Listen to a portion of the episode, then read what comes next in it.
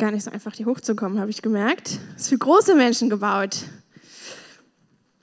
Ähm, ich freue mich sehr, heute bei euch zu sein und ähm, ja, ein bisschen darüber nachzudenken, was es heißt, Influencer zu sein. Ihr seht, das Predigtthema hat sogar einen Hashtag und ähm, ähm das hängt ein bisschen damit zusammen, dass als ich überlegt habe, nicht nur, dass wir einen tollen Start hatten in Offenbach und viele von euch waren mit dabei, sondern es gibt irgendwie einen ganz witzigen Moment, den ich hatte, als ich ganz frisch nach Offenbach gekommen bin. Und zwar ähm, müsst ihr euch vorstellen, ich hatte irgendwie den Gedanken schon getragen, Offenbach hat sich schon ein bisschen in meinem Herz breit gemacht und da habe ich beschlossen, ach, ich gucke einfach mal, dass ich meine Freizeit dort verbringe. Ich fahre immer mal rüber, trinke da Kaffee, gucke mir die Stadt an, gucke mir die Leute an und versuche so ein bisschen ein Gefühl dafür zu kriegen, wer Offenbach eigentlich so genau ist und ob das passt und wie sich das einfach anfühlt. Und ähm, kannte aber noch niemanden und habe dann auch festgestellt, es ist gar nicht so einfach, wenn man noch niemanden kennt, Leute kennenzulernen. Also man kann so ein bisschen quatschen, aber es ist ja auch komisch, dann im Café wildfremde Leute anzuquatschen, nach deren Handynummern zu fragen und die dann irgendwie jeden Abend zu fragen, könntest du vielleicht mit mir irgendwie was zu Abend essen? Das ist so allein irgendwie sonst. Ähm, also es ist ein bisschen komisch, es ist ein bisschen längerer Prozess. Aber inmitten dieses irgendwie leicht peinlichen Prozesses des unbedingt Leute kennenlernen wollens, da ähm, habe ich gedacht, ich gucke einfach auch ein bisschen auf Instagram. Das, ist, äh, das tut nicht so weh. Man kann einfach mal gucken, was haben Leute so an Hashtags gepostet für Offenbach, was passiert da so in den sozialen Medien zu dieser Stadt. Und äh, habe mich da so ein bisschen mit einem Netzwerk verknüpft ähm, das einfach tolle Beiträge leistet, irgendwie immer positive Inhalte so zu Offenbach publiziert und dachte, Mensch, das ist irgendwie wertvoll. Und dann sind wir so ein bisschen ins Gespräch gekommen mit diesem Netzwerk oder mit dem, mit dem Gründer dieses Netzwerks.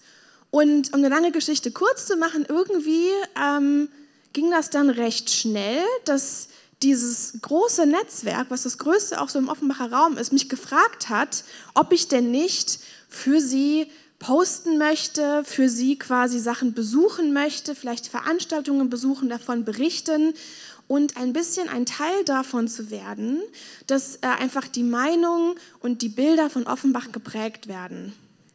So, und dann habe ich das irgendwie jemandem erzählt, so hey, total witzig, ich gehe da heute Abend zu einem Event, ähm, weil ich da jetzt einfach Freitickets bekomme und dann bekomme ich noch das dafür und das und dann soll ich davon berichten. Und dann sagte mir äh, diese Freundin, die ich erzählt habe, ja, dann bist du ja jetzt Influencer. Das ist ja super cool.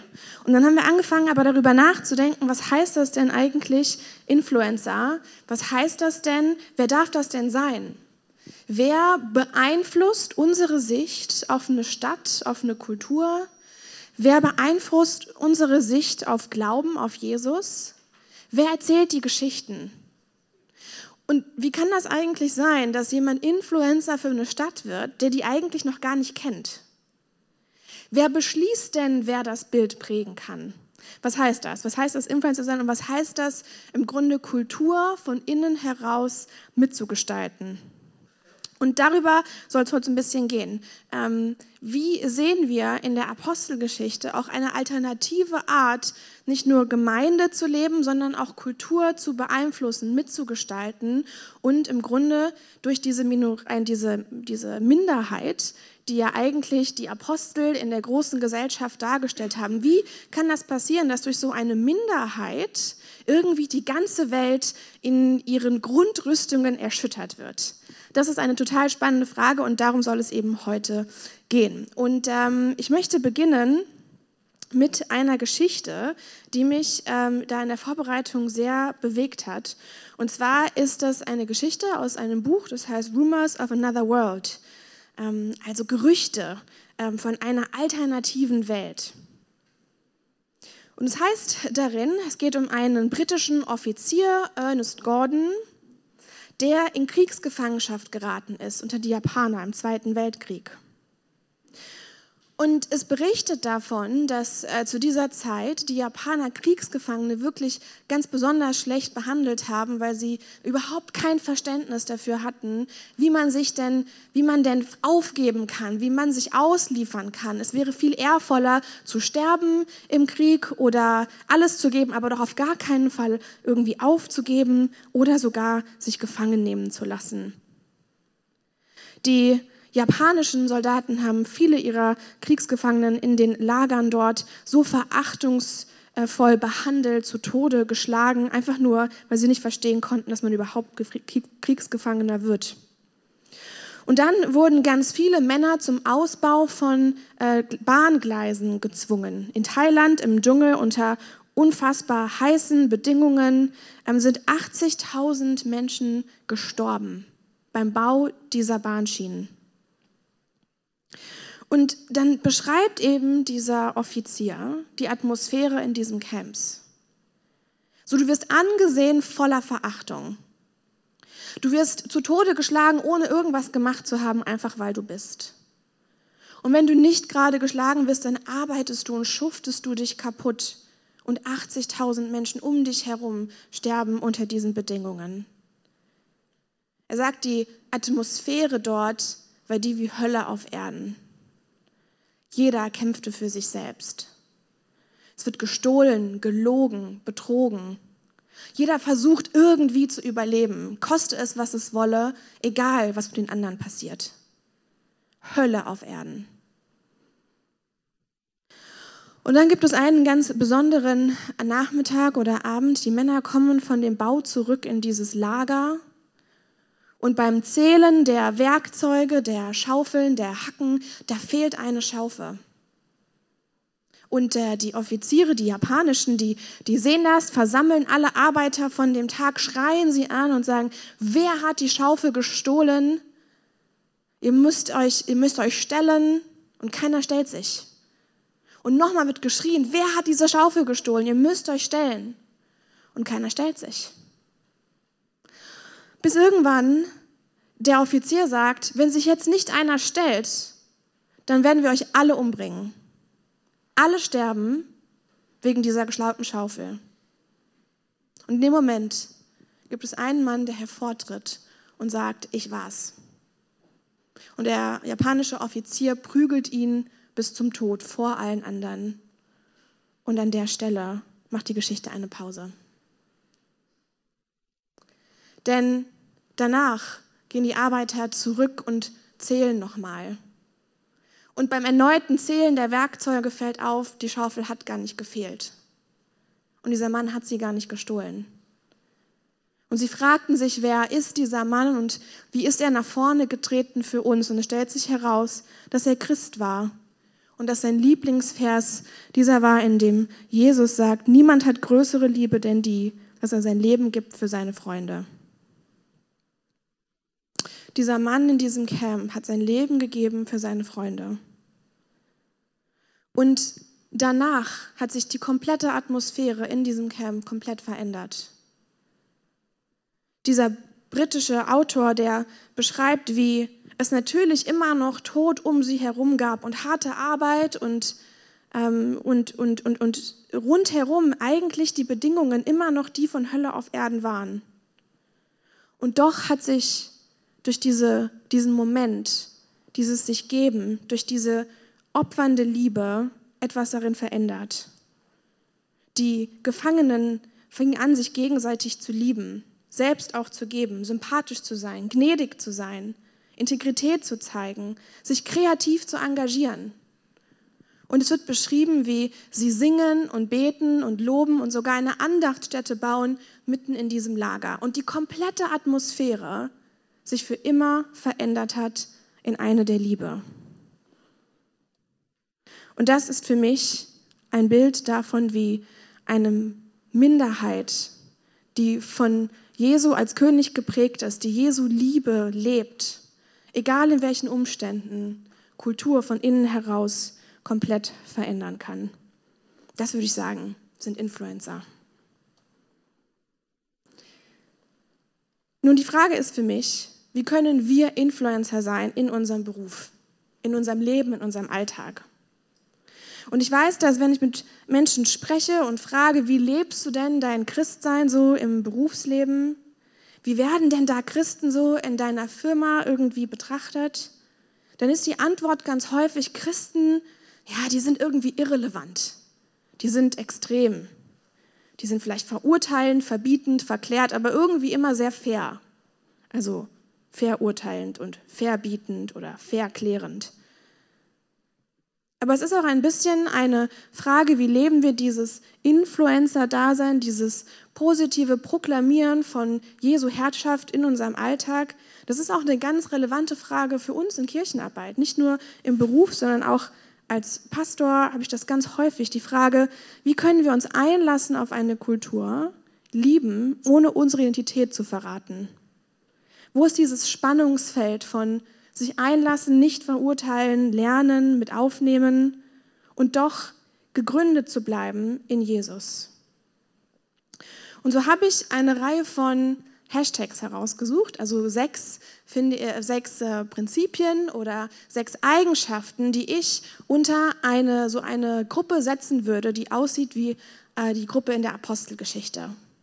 Also wenn immer ich eine Gruppe sehe, eine, ähm, eine, eine äh, Minorität will ich mal sagen, eine kleine Minderheit von Menschen, die wirklich einen äh, wahnsinnigen Einfluss haben, voller Liebe, voller Himmelreich in ihrer Stadt und in ihrer Welt, dann gibt es so sechs Hashtags, die ich drunter packen würde und äh, die würde ich heute gerne mit euch einmal durchgehen. Und das Erste und Wichtigste ist für mich zu verstehen, dass dieses mit hineinarbeiten in die Kultur, das ist niemals etwas, was einzelne Menschen tun. Influencer, wenn wir beim Wort bleiben, dürfte nicht singular sein. Es ist plural. Dieses wirklich nachhaltige Verändern, das passiert nur in Gemeinschaft. Und, ähm, und so ähm, habe ich einmal ein Zitat mitgebracht, ähm, das ein bisschen auch dieses Spannungsfeld mit aufmacht. Und darin heißt, es ist nicht einfach, eine kreative Minderheit zu werden, dass es darum geht, eine starke Verbindung zur Außenwelt zu pflegen und dabei in seiner Identität treu zu bleiben. Dabei geht es nicht nur darum, die heilige Flamme am Brennen zu halten, sondern auch darum, die größere Gesellschaft, in der sie gehört, zu verändern. Dies ist eine anspruchsvolle und risikoreiche Wahl. Rabbi Jonathan 6. Nun, der erste Hashtag für mich, um diese risikoreiche Wahl, dieses anspruchsvolle Vorhaben umsetzen zu können, das ist Verbindlichkeit. Im Englischen wäre es Commitment. Und Verbindlichkeit, das ist, finde ich, so für zumindest diese Influencer-Generation und ähm, ich nehme mich da gar nicht raus. Ich habe extra eine Lederjacke angezogen, damit es nachher auf Instagram cool aussieht. Ähm, Verbindlichkeit ist so eins der schwierigsten Dinge für uns. Unfassbar schwierig. Aber wenn wir in die Apostelgeschichte gucken, dann ist es Verbindlichkeit, die die allererste Auszeichnung ist. Also wenn wir direkt am Anfang reingucken und irgendwie Apostelgeschichte 1, ähm, die sind immer zusammen. Das ist immer eine Gemeinschaft. Die sind so committed zueinander, dass man sie nachher sogar als neue Familie bezeichnet. Also direkt in 1 heißt es, und ähm, als, er, als Jesus er mit ihnen zusammen war, da befahl er ihnen, also sie waren schon zusammen und nur weil sie zusammen waren, kann Jesus in ihre Mitte kommen und mit ihnen zusammen sein. Das ist der vierte Vers. Im sechsten Vers heißt es, die, die zusammengekommen waren, die fragten ihn, Herr. Im 14. Vers, sie blieben einmütig beieinander, sie sind zusammen, sie beten und äh, haben Fürbitte, ähm, sie haben die Frauen und alle anderen irgendwie mit inkludiert so, je weiter man liest, desto häufiger fällt einem auf, die sind wirklich immer zusammen. Und das irritiert mich manchmal fast so ein bisschen, weil wenn ich lange mit Leuten zusammen bin, dann entsteht da in der Regel irgendwie ein Konflikt. Weil wenn ich lange mit Leuten zusammen bin, dann kennen die nicht nur meine coolen Seiten, sondern dann merken die auch, wo ich wirklich einfach total doof bin. Und dann sagt man sich das auch. Und dann entsteht da Reibung. Eigentlich ganz ähnlich wie in der Familie. Und das Schöne an Familie ist, dass auch wenn da Reibung entsteht und man kennt genau alle Schwächen von dem anderen, ist man trotzdem immer noch Familie. Man gehört zusammen. Man bleibt sich treu. Und das ist diese alternative Familie oder dieses Konzept, dieses Bild, was hineingebracht wird mit Verbindlichkeit, mit diesem Miteinander, zueinander stehen und das aushalten. Ich glaube, dass ähm, auch wenn wir später davon lesen, dass Jesus Paulus zum ersten Mal begegnet. Da sagt er, Saul, Saul, was verfolgst du mich? Die Tatsache, dass Saulus und dann Paulus, dass er Christen verfolgt, Menschen, die zusammenkommen und wo Jesus irgendwie in ihrer Mitte ist, das nimmt Jesus so persönlich und fragt, warum verfolgst du mich?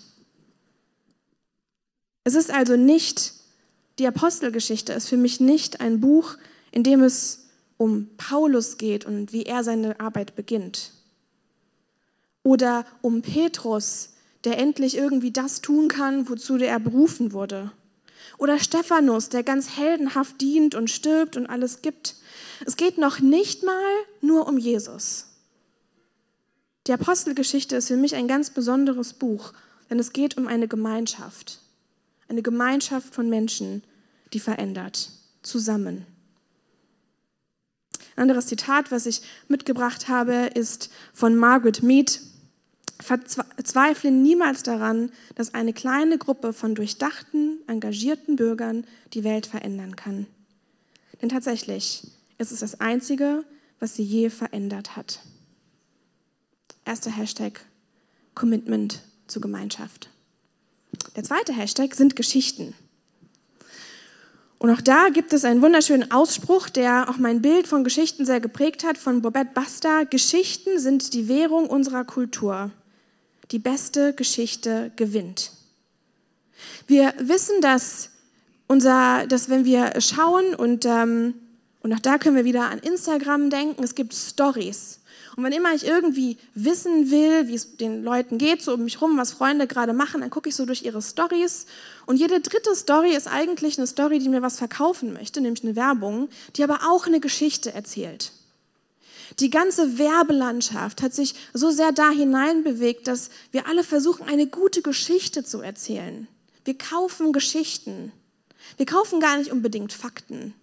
Keine Ahnung, ob AirPods die qualitativ besten Kopfhörer sind, die es auf dem Planeten gibt. Aber die Geschichte, die mir dazu erzählt wird, die überzeugt mich.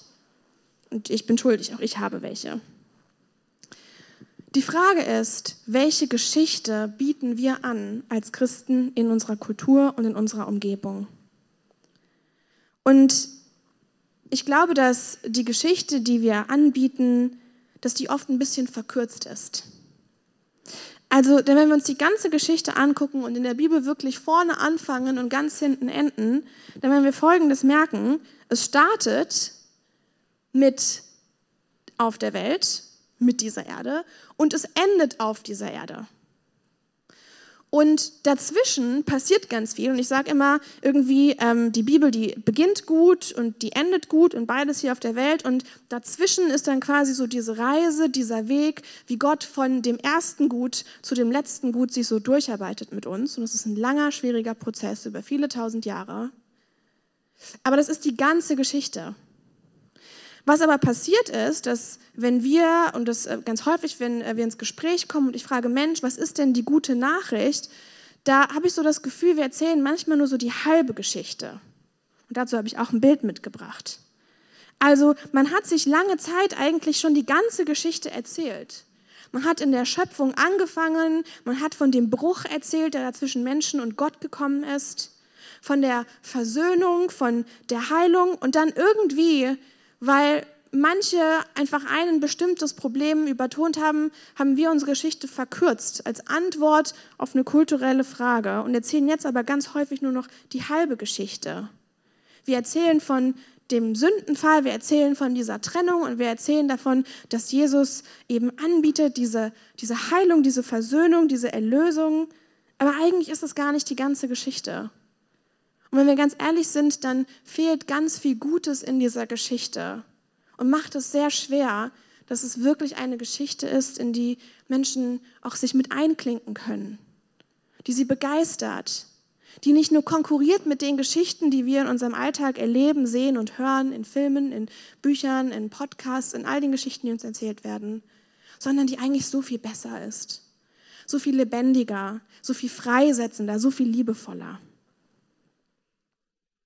Der nächste Hashtag, wir gehen heute recht zügig durch, sind Werte. Und bei Werten, da gibt es so drei äh, Stichpunkte für mich, ähm, bei denen ich ganz häufig merke, dass, ähm, wie schwierig das eigentlich ist. Ganz häufig denken wir, Mensch, also so als Christen, ähm, da ist irgendwie klar, wir, wir stehen für Werte in der Gesellschaft, aber dann gibt es so drei große Bereiche, da kämpfen wir genauso sehr wie alle anderen auch. Und das sind die Werte Geld, Sex und Macht. Oder die Bereiche Geld, Sex und Macht. Und man könnte eine komplette Serie, wahrscheinlich ein ganzes Jahr, darüber sprechen. Aber was ganz häufig passiert, ist, dass wir nicht so richtig verstehen, warum sind es diese drei Bereiche, in denen wir so angreifbar sind, in denen es uns so schwer fällt, Werte zu leben, für Werte zu stehen, Werte nicht nur mit Worten, sondern auch mit Taten zu proklamieren. Und äh, Milton Friedman, der hat dazu mal was ganz Interessantes gesagt, gerade zu dem Thema Geld. Er sagt, sag mir, gibt es eine Gesellschaft, von der Sie wissen, dass sie nicht auf Gier beruht? Was ist Gier? Natürlich ist keiner von uns gierig. Nur der andere ist gierig. Ich selbst bin es nicht. Und die Welt besteht aus Individuen, die ihre getrennten Interessen verfolgen. Gier und dieses, dieses Sammeln von Geld oder diese Abhängigkeit von Geld, die hat etwas ganz Blendendes. Und ich glaube, dass äh, Friedmann hier recht hat. Ich habe noch nie jemanden kennengelernt, der von sich selbst sagt, er ist gierig. Er lebt in einer Abhängigkeit zu Geld. Wir sehen Gier bei anderen, wir erkennen sie, aber es fällt uns schwer, sie in uns selbst zu erkennen. Und doch besteht die Welt aus vielen Individuen, die einfach nur ihre eigenen Interessen verfolgen, die für sich selbst sorgen, die irgendwie dann doch gierig sind. Zu Sex hat Tim Keller was ganz Interessantes gesagt. Die frühe Kirche unterschied sich auf diese Weise auffallend von der sie umgebenden Kultur. Die heidnische Gesellschaft, die war geizig mit ihrem Geld und freizügig mit ihrem Körper. Das heißt, sie gaben fast niemandem ihr Geld, aber praktisch jedem ihren Körper. Und Christen, die kamen und gaben praktisch niemandem ihren Körper, aber sie gaben praktisch jedem ihr Geld. Eine alternative Lebensform, eine freisetzende Lebensform. Zu Macht hat Henry Nouwen äh, mich sehr beeinflusst. Viel Gewalt basiert auf der Illusion, dass das Leben ein Eigentum ist, das verteidigt und nicht geteilt werden muss. Hm. Viel Gewalt, viele Kriege, viele Konflikte basieren auf der Illusion, dass das Leben ein Eigentum ist, das verteidigt und nicht geteilt werden muss. Und an alle Leiter, an alle, die ehrgeizig vorangehen wollen, Menschen mitnehmen oder überhaupt einfach was erreichen möchten, da hat Henry Nouwen gesagt, der christliche Leiter der Zukunft ist aufgerufen, völlig irrelevant zu sein, um dieser Welt zu stehen und nichts zu bieten als sein eigenes verletzliches Selbst. Geld, Sex, Macht.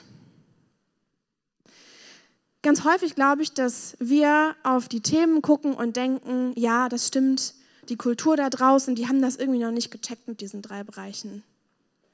Aber wenn wir ganz ehrlich sind, und ich glaube, dass diese, diese Menschen, die dazu mit hineingesprochen haben, die, deswegen habe ich die Zitate auch mit ausgesucht, ein bisschen auch einen Spiegel vor unser Gesicht halten.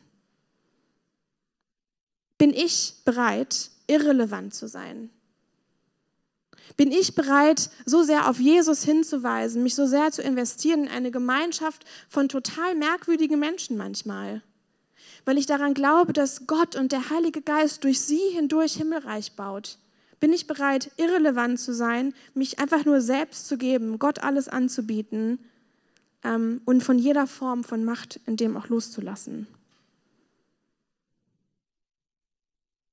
Ein Grund, warum die Apostel in der Apostelgeschichte so viel Ärger hatten, und das von beiden Seiten, war, weil klar war, dass ihre Art zu leben ein Paradox ist zu der Kultur um sie herum. Und zwar nicht nur mit den religiösen Eliten, sondern auch mit den Menschen, äh, die eben aus dieser anderen Kultur kamen, die heidnisch, wenn wir sagen, geprägt waren. Es war klar, dass ihre Art zu leben und zu lieben einen Anspruch hat, sein Leben zu ändern. Und viele von den atemberaubenden Geschichten, wie diese Männer verfolgt wurden und wie man ihnen entgegengetreten ist, weil Menschen gesagt haben, wir möchten diese Veränderung nicht. Wir wollen uns gar nicht ändern und wir haben auch keinen Bock, dass ihr uns das irgendwie vorlebt. Und die andere Seite, das sind tatsächlich die religiösen Eliten, die auch furchtbar viel Ärger gemacht haben. Warum? Weil sie zusammengelegt haben. Ich habe mich immer gefragt in der Geschichte und in Kapitel 2 haben es hier auch schon häufiger bearbeitet, diese Szene von der ersten Gemeinde, die so einmütig beisammen ist, die sich kümmert, die alles, was sie haben, in einen Topf legen, die füreinander Geld geben und dann gemeinsam daraus leben. Oder die Geschichte danach, dieses Ehepaar, Hananias und Sapphira, die sogar tot umgefallen sind weil sie nicht bereit waren, alles zu geben, weil sie gelogen haben über den Erlös aus dem verkauften Grundstück. Warum war das Gott so wichtig? Ich glaube, weil dieses Leben und dieses Teilen, diese alternative, nicht nur Lebensform, sondern auch ein alternatives Bild vom Zusammenkommen im Tempel bietet. Denn wenn wir hineinschauen in das Alte Testament, Deuteronomium 14 und 15, da wird beschrieben, dass es eigentlich die Verantwortung war des Tempels, der religiösen Menschen dort, dass sie dieses Sammeln von Gütern und dieses Verteilen übernehmen. Und das war ins Ungleichgewicht geraten. Und plötzlich kommt diese Gemeinschaft und ist so ein neuer Tempel, die wirklich auch mit ihren Finanzen dort so konsequent ist. Der nächste Hashtag heißt Praxis. Ich glaube, wir alle wissen, dass ähm, dass, dass, dass Worte ähm, und dass, ähm, dass, dass Geschichten irgendwie super beeinflussend sind. Und doch ist es manchmal die Praxis, die ähm, uns dann, die, die dann die, ja, die verändert. Ähm, also wenn ich an Mutter Teresa denke und die hätte mir irgendwie gesagt, wir sollen irgendwie so die Ärmsten der Ärmsten lieben, aber sie wäre nicht nach Kalkutta gegangen und hätte dort Leprakranke bis zu ihrem Tod begleitet, dann hätte ich ihr das irgendwie nicht abgekauft. Und eine Geschichte, die für mich Praxis, also dieses paradoxe Glauben, Denken, Reden hineintransferiert, dieses Bildergeben von dieser alternativen Lebensform, eine Geschichte, die äh, für mich das ganz wunderbar zusammenfasst, äh, oder ein Bild ist folgendes Bild von einem Cellisten, hier in Sarajevo. Ein wahnsinnig starkes Bild. Wir sehen dort einen professionellen Musiker an seinem Cello, in seinem Konzertgewand, in einem feinen schwarzen Wrack, sitzend auf Trümmern in Sarajevo. Es war ein Konzert geplant gewesen, direkt neben dieser Konzertstätte, äh, in dieser Konzertstätte. Und direkt neben der Konzertstätte, da war eine Bäckerei. Und am Morgen davor, da waren Menschen morgens zur Bäckerei gegangen, standen in einer Schlange, um Brötchen zu kaufen. 28 Menschen. Als eine Bombe einschlug und alle tötete. Und dieser Cellist, der beschloss, am Tag danach trotzdem sein Konzert zu spielen. Sich in diese Ruinen zu setzen, in dieses Bild von Verwüstung, von Hass, von Hölle auf Erden und in seinem feinsten Wrack sein bestes Lied zu spielen. Mit Schönheit zu reagieren. Praxis. Was in unserem Leben setzt ein Gegenbild, sind Praktiken, die eine alternative Lebensform, eine der Schönheit, eine von Himmel auf Erden leben. Und dann das fünfte und vorletzte Hashtag Autorität. Wir haben davon gelesen oder gehört ähm, hier in dem Musikblog eine Stelle, in der ähm, wir lesen in Apostelgeschichte, dass die Apostel ja vor etliche Gerichte gezogen wurden. Es wurde ihnen verboten, die gute Nachricht zu verbreiten, von diesem Jesus als König zu berichten. Und immer wieder sagen sie, dass sie das nicht können weil sie hörig sind diesem König. Und weil wann immer sie vor die Wahl gestellt werden, ob sie Menschenfurcht haben, ob sie auf die Ansagen von menschlichen Autoritäten hören oder von göttlicher Autorität, dass sie dann einfach mit Gott gehen müssen. Und wenn Gott sie beruft zu sprechen und zu erzählen von seiner Güte, von seiner Gnade, von seiner Versöhnung, von seinem Himmelreich, dann stellen sie die Gewissensfrage zurück. Kannst du das nicht machen, wenn Gott dich dazu fragt? Wer hat Autorität in unserem Leben? Ich glaube, dass die Apostel das ganz faszinierend vorgelebt haben, wer der Autor ihrer Geschichte ist. Autor, da steckt in Autorität mit drin. Ich glaube, dass wir den Menschen Autorität geben, die die Geschichten erzählt und geschrieben haben, nach denen wir leben. Und der letzte Hashtag Schönheit. Alles, was auf dieser Welt süß, entzückend und liebevoll ist, die Gelassenheit der Luft, die Freiheit, die Feinheit der Jahreszeiten, die Freude am Licht, die Melodie der Klänge, die Schönheit, der Duft von Farben, der Duft von Gerüchten, die Pracht von Edelsteinen und nichts anderes ist nichts anderes als der Himmel, der den Schleier dieser Welt durchbricht. William Law. Ich wusste nicht, dass Farben Düfte haben, aber ich kann es mir leiblich vorstellen, wenn ich diesen Text von diesem Dichter lese. Ich glaube, dass Schönheit etwas ist, das Gott nutzt, dass wenn Gott Dinge tut, dass das Schönheit in unsere Welt mit hineinbringt. Nicht diese gekünstelte Schönheit, nicht nochmal eine extra Lage Make-up, sondern diese echte Schönheit, die Gott reflektiert. Dostoevsky sagt sogar, es ist Schönheit, durch die die Welt gerettet wird. Als wir angefangen haben in Offenbach vor drei Wochen oder ja, drei Wochen ist es her, da haben wir ja eine ganze Reihe von Projekten auch mit vorgestellt. Was sind die Dinge, wie wir ganz praktisch Himmel auf Erden in dieser Stadt leben möchten? Wie könnte Himmel auf Erden in Offenbach aussehen? Und hier erinnere ich an einen Moment, als ich auf diese Liste sah, als sie draußen, also hinten an einer Wand aushing. Und ich dachte, das ist irgendwie, das sind witzige Sachen. Warum macht man Kunst in der Nachbarschaft? Oder Musik mit Kindern? Oder Warum verteilt man wunderschön gestaltete Bibelverse, wenn man abends Prostituierte besucht? Und ich finde die immer wirklich, wirklich schön gestaltet. Warum ist das wichtig? Ich glaube, dass, ähm, dass man dazu so ein bisschen auch verstehen muss, wie die Geschichte weitergegangen ist, mit der ich angefangen habe. Dieser verlorenen Schaufel und diesem Mann, der sich gestellt hat, um die ganze Gruppe zu retten. Denn da ist etwas ganz, ganz Interessantes passiert. Als sich nicht nur die Atmosphäre geändert hat, als sie nicht nur liebend und gnädig und irgendwie miteinander unterwegs waren, sich gegenseitig erkannt haben, Gemeinschaft entstanden ist, da ist ganz automatisch auch Sprachen der Kreativität entstanden. Die Arbeiter haben auf dem Weg zu den Bahnlinien, zu dieser Baustelle, um die Bahnlinien auszubauen, da haben sie nach Früchten geschaut, aus denen sie Farben machen können. Und sie haben diese Farben gesammelt, denn sie haben gemerkt, dass wenn sie so in ihre eigenen Reihen gucken, dann sind da wahnsinnig große Talente. Diese, Kriegs, diese Gruppe von Kriegsgefangenen war eine Gruppe von wahnsinnig talentierten Menschen. Und so gab es darin Künstler, die vor ihrer Gefangenschaft Ausstellungen gemacht haben, die weltbekannt sind. Und diese Künstler, die haben dann Bilder gemalt aus diesen gesammelten Farben. Alle Arbeiter gingen los, um eben äh, Dinge zu sammeln, die irgendwie Farbe abgeben. Und diese Künstler machten Galerien voll.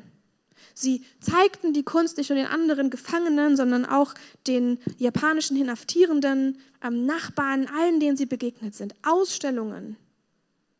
Sie haben Hölzer gesammelt, Instrumente gebaut. Es gab Konzerte abends im Camp. Es gab Kurse in Philosophie und Soziologie und Psychologie. Es wurden Sprachen unterrichtet. Menschen haben im Camp Französisch, Italienisch, Spanisch gelernt. Aus dieser Gnade, aus diesem Zusammenkommen heraus, aus diesem Erfülltwerden von Gottes Liebe entsprang Schönheit. Kunst, Kreativität. Und deswegen glaube ich, dass Schönheit einer dieser Zeichen von einer, einer Community ist, einer Community on Mission, einer Gemeinschaft, die wirklich Influencer ist für Gottes Himmelreich in unserer Stadt. Zusammenfassend könnte man diese äh, Minderheit, die irgendwie ein Influencer ist, die hinein äh, strahlt in die Stadt und in unsere Kultur heraus, folgt zusammenfassen. Und ich habe ein Zitat genommen aus einem Buch, ähm, aus dem auch die Prinzipien mit heraus sind und die Hashtags auch mit äh, herausgekommen sind, wenn ihr weiter mit reingucken möchtet. Aber der Autor, der fasst das etwa wie folgt zusammen. Eine kreative Minderheit ist eine christliche Gemeinschaft mit hartnäckig loyalen Beziehungen, die sich dazu verpflichten, den Weg des König Jesu gemeinsam, proaktiv, freisetzend und voller Schönheit für die Erneuerung der Welt zu praktizieren. Die Apostelgeschichte ist so eine kreative Minderheit. Sie ist so eine hartnäckig loyale Beziehungsverknüpfung. Menschen, die zueinander stehen und miteinander unterwegs sind, egal was kommt. Die die Autorität von Jesus proklamieren, nicht nur in Worten, sondern auch in Taten. Proaktiv, auf freisetzende und wunderschöne Art. Die teilnehmen an der Kultur, sich nicht nur entgegensetzen, sondern von innen heraus segnen und so verändern. Und äh, mit das als Zielbild und, ähm, und, und dieser Gruppe von Menschen, wenn ich jetzt hier wieder nach Offenbach schaue, dieser wunderschönen, sehr talentierten Gruppe von Leuten, die gesagt haben, wir möchten irgendwie Gründungsteam sein, da muss ich auch ein bisschen an die Gottesdienste denken, die da jetzt entstanden sind. Zwei Gottesdienste haben wir gefeiert seit dem größten Eröffnungsevent.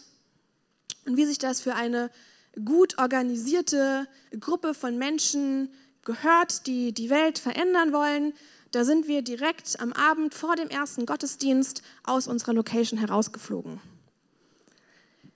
Wir hatten ja ganz groß angekündigt und äh, mit vielen Gästen äh, in einem großen Raum gesagt, ja, ähm, also das ist irgendwie Kirche in Aktion in Offenbach und das ist jetzt so ein großes Bild, aber es geht jetzt ganz regelmäßig weiter. Wir haben Karten gedruckt und einfach verteilt und alle eingeladen, am nächsten Sonntag um 18 Uhr ähm, an den Wilhelmsplatz zu kommen, der zentralste Platz in Offenbach und dort bei einem Inder, in einem indischen Restaurant gemeinsam Abend zu essen und dort Gottesdienst zu feiern.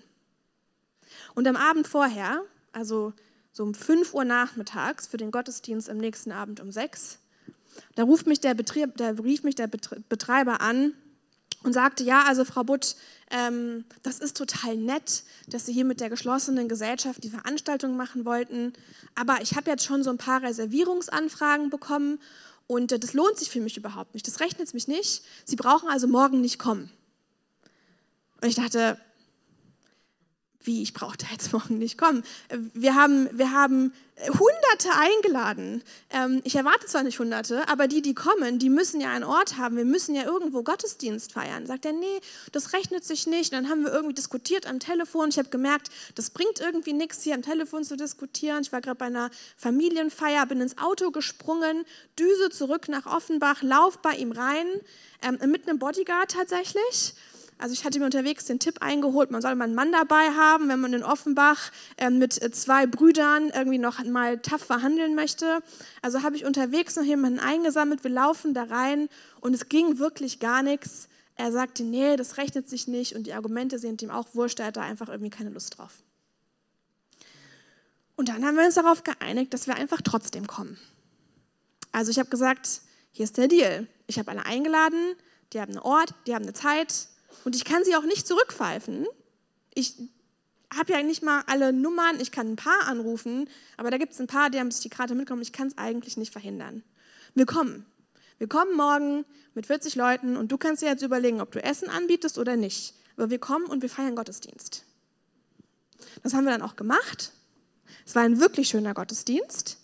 Ähm, das Problem war nur, dass wir auch nicht wussten, wo laden wir Leute jetzt für nächste Woche ein.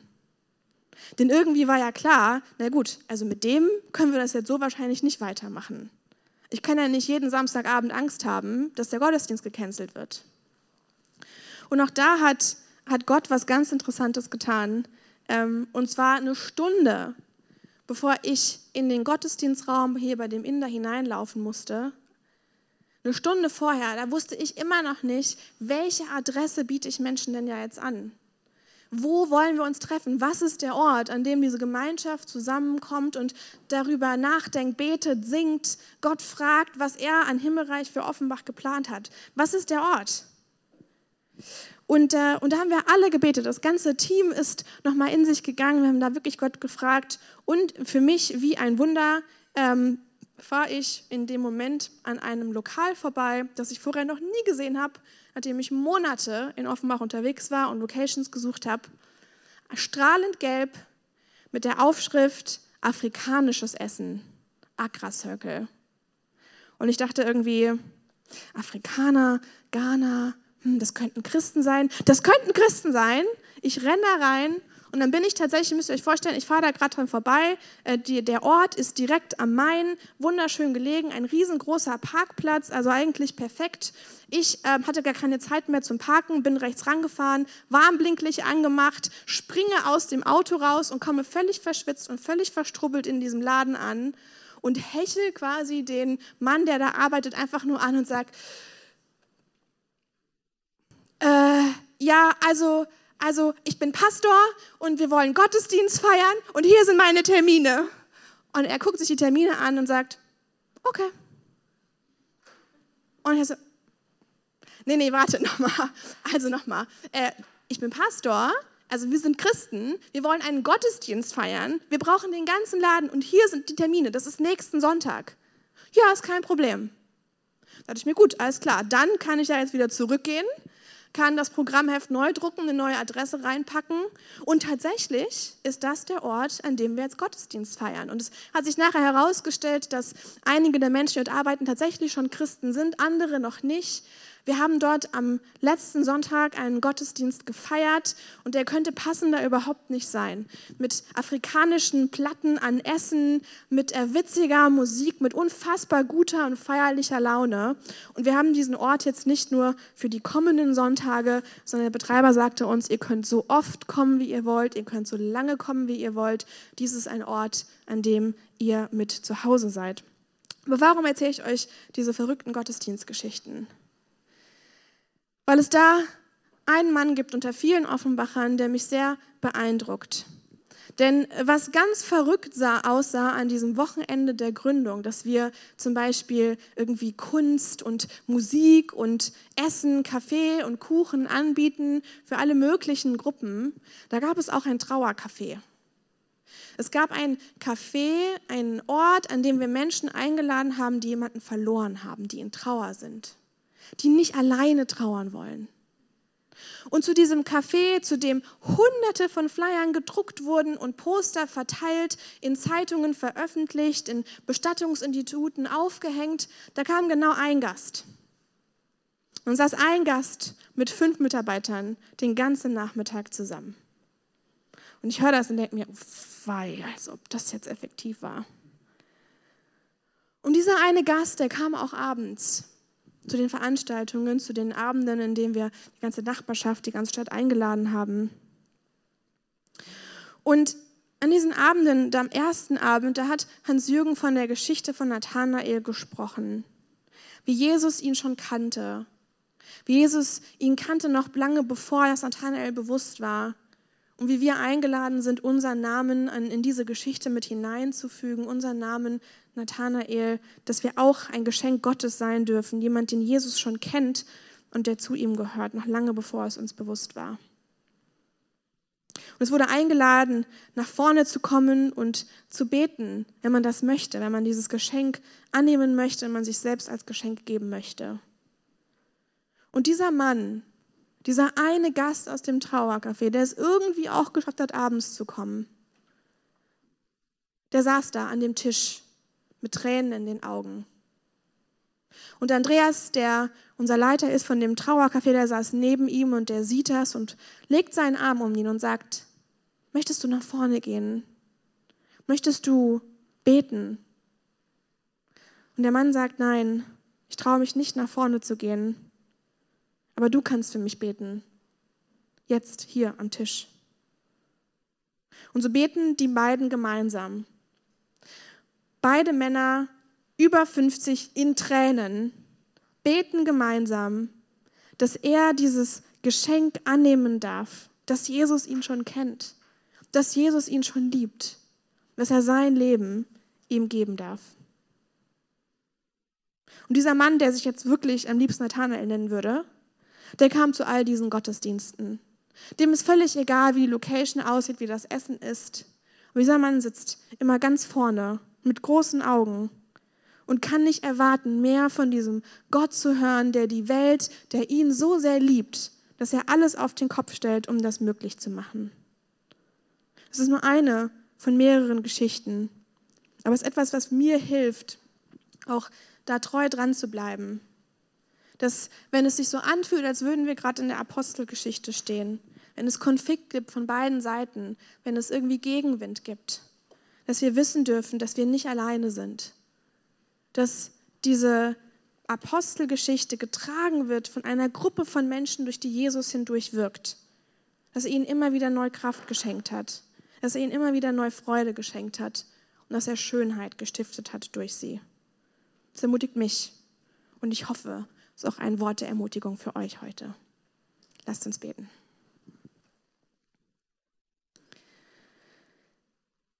Lieber Herr, du siehst, dass wir hier zusammengekommen sind, Herr, um dich zu feiern, an deine Güte und Größe zu gedenken, uns neu auszurichten nach dir.